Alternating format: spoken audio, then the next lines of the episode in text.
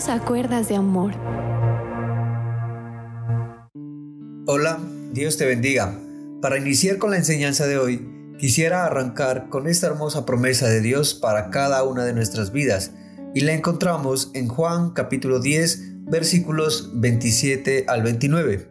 Y la palabra del Señor dice lo siguiente, mis ovejas oyen mi voz y yo las conozco y me siguen y yo les doy vida eterna y no perecerán jamás, ni nadie las arrebatará de mi mano. Mi Padre que me las dio es mayor que todos, y nadie las puede arrebatar de la mano de mi Padre.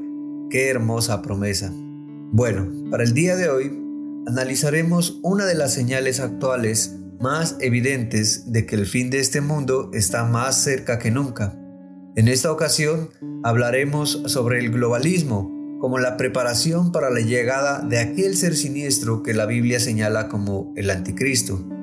Pero antes de continuar, es necesario hacer una diferencia entre lo que es globalismo y la globalización. La globalización es un fenómeno basado en el aumento continuo de la interconexión entre las diferentes naciones del mundo en el plano económico, político, social y tecnológico. Es decir, que gracias a la globalización y a la tecnología actual, yo puedo, por ejemplo, comunicarme con cualquier persona en cualquier parte del mundo, o puedo comprar un artículo de la China o de Alemania y puedo esperarlo hasta que llegue a la puerta de mi casa, gracias a los grandes acuerdos comerciales entre los países y a la tecnología que existe actualmente. El globalismo, por su parte, se refiere a una ideología que trata de acabar con la idea de Estado-nación, es decir, sugiere que ya no deben existir los países, sino que todo debe conducir a la creación de un gobierno mundial. El globalismo se ha utilizado para describir los esfuerzos internacionales iniciados después de la Segunda Guerra Mundial por las Naciones Unidas, la Unión Europea o la Comisión Trilateral, que es una organización internacional privada fundada en 1973 por David Rockefeller ex miembro del grupo Bilderberg, que es una reunión anual a la que asisten aproximadamente las 130 personas más influyentes del mundo mediante invitación. Los miembros de este grupo se reúnen en propiedades de lujo ubicadas en Europa, Norteamérica y Asia Occidental, donde la prensa no tiene ningún tipo de acceso y sus oficinas están en Leiden, Países Bajos. En esas reuniones planean el futuro de la humanidad de acuerdo a sus intereses. Recordemos que la familia Rockefeller es fundadora de la élite más poderosa y adinerada y reconocida de los Estados Unidos. La agenda globalista es un plan de dominio mundial. En el libro Un mundo que cambia, el escritor y periodista César Vidal, con doctorado en teología, filosofía, derecho e historia, citó un pasaje de las memorias de David Rockefeller que ha sido uno de los grandes impulsores de la agenda globalista, donde comienza diciendo, se nos ha acusado a mi familia y a mí de actuar en contra de los intereses nacionales de Estados Unidos y defender por el contrario un gobierno que derive de un grupo secreto de financieros e intelectuales y que vaya hacia un nuevo mundo, hacia un nuevo orden mundial. Y entonces escribe que si esa es la acusación, se confiesa culpable y está orgulloso de ello. Esa agenda globalista existe, tiene unos objetivos muy concretos y tiene muchísima influencia. Sus principales metas son, por ejemplo, reducir la población mundial impulsando el aborto, apoyando el matrimonio y la adopción homosexual, la ideología de género, apoyando el feminismo radical y la eutanasia, ya que de esa forma se evita engendrar y así el control de la población sería más fácil para preparar la llegada del anticristo. También buscan extinguir la libertad individual, la existencia propia de los países, imponiendo un adoctrinamiento en el que todos debemos pensar igual y cualquiera que piense diferente es señalado como intolerante o incluso que tiene algún tipo de trastorno mental. Por ejemplo, si hablamos usando la ciencia y la biología y decimos que solo existen dos géneros en lugar de los 120 géneros que propone la ideología de género, nos llaman homofóbicos, entendiendo que cualquier fobia se considera como un trastorno mental ya que es un miedo irracional. Pero la meta principal del globalismo es destruir la idea de Estado-nación, es decir, la idea de que hayan países, para cambiarlo por la idea de un solo gobierno mundial liderado por las grandes élites y familias poderosas para que los países no tomen sus propias decisiones y que, por ejemplo, no dicten ni siquiera sus propios protocolos de salud como ocurrió durante la pandemia pasada sino que lo hagan organizaciones como la Organización Mundial de la Salud y otras organizaciones no gubernamentales, es decir, organizaciones privadas que no hacen parte de los gobiernos, sino que son financiadas, por ejemplo, por Bill Gates, George Soros, el grupo Bilderberg y la familia Rockefeller, que son las élites dominantes en la actualidad.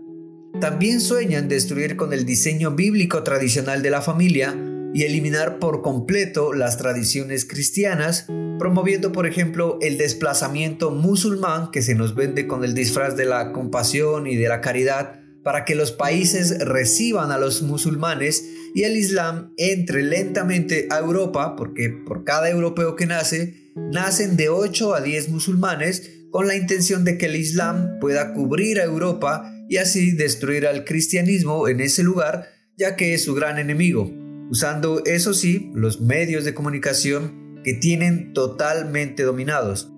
En 1993, el 90% de los medios de comunicación estaban controlados aproximadamente por 50 empresas, pero actualmente son 7 empresas las que controlan todos los medios.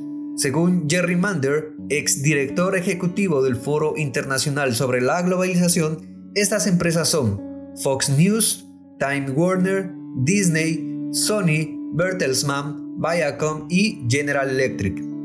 Y esto es muy interesante porque la palabra de Dios nos dice lo siguiente en Efesios capítulo 6, versículo 12. Porque no tenemos lucha contra sangre y carne, sino contra principados, contra potestades, contra los gobernadores de las tinieblas de este siglo, contra huestes espirituales de maldad en las regiones celestes. La palabra que se emplea aquí en el griego del Nuevo Testamento para referirse a las regiones celestes es epiúranos, que significa el cielo que está por encima de los cielos. Esto se refiere al espacio exterior. Y recordemos que los satélites que nos permiten tener acceso al Internet, a la televisión, a la radio, están en el espacio, desde donde opera Satanás a través de la manipulación que ejercen los medios de comunicación en las personas. El Nuevo Testamento también menciona a Satanás como el príncipe de la potestad del aire. Este príncipe de la potestad del aire es mencionado en la palabra de Dios en Efesios capítulo 2 versículos del 1 al 2.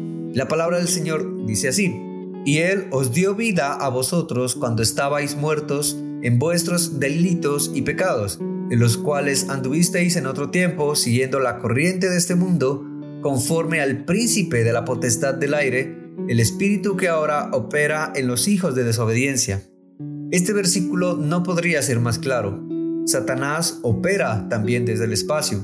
Desde este lugar, él administra todos los sistemas desobedientes, rebeldes y contrarios a Dios que existen sobre la tierra. Todo lo que es desobediente y rebelde al plan de Dios a los líderes de Dios y a la gente de Dios es gobernado por Él desde ese lugar. Con todo esto que te he compartido, es necesario aprender varias cosas. Primero, recordar quiénes somos según la definición de Jesús en Mateo 5. Somos la sal de la tierra y la luz del mundo. Es decir, si no actuamos como la sal de la tierra, la sociedad se corromperá, se echará a perder y se pudrirá, y eso hay que detenerlo. Tenemos que ser la sal en la sociedad y tenemos que ser luz. Somos la única luz. Si el mundo en el que vivimos no recibe la luz que desprenden los discípulos de Jesús, estaremos en un mundo de tinieblas y que se moverá en la oscuridad. Bueno, esperamos que este breve estudio haya impactado tu vida y te acerque mucho más a escudriñar las escrituras para que puedas descubrir todos los secretos y tesoros ocultos que Dios tiene reservados para ti. Como lo dice Jeremías 33:3, clama a mí y yo te responderé y te enseñaré cosas grandes y ocultas que tú no conoces. Personalmente, entre más me instruyo en la palabra, me doy cuenta cada vez más de la infinita sabiduría de Dios y espero que haya ese mismo sentir en tu corazón de conocer cuál es su voluntad. Acompáñanos mañana en nuestro siguiente mensaje y permítele al Señor renovar tu mente. Dios te bendiga.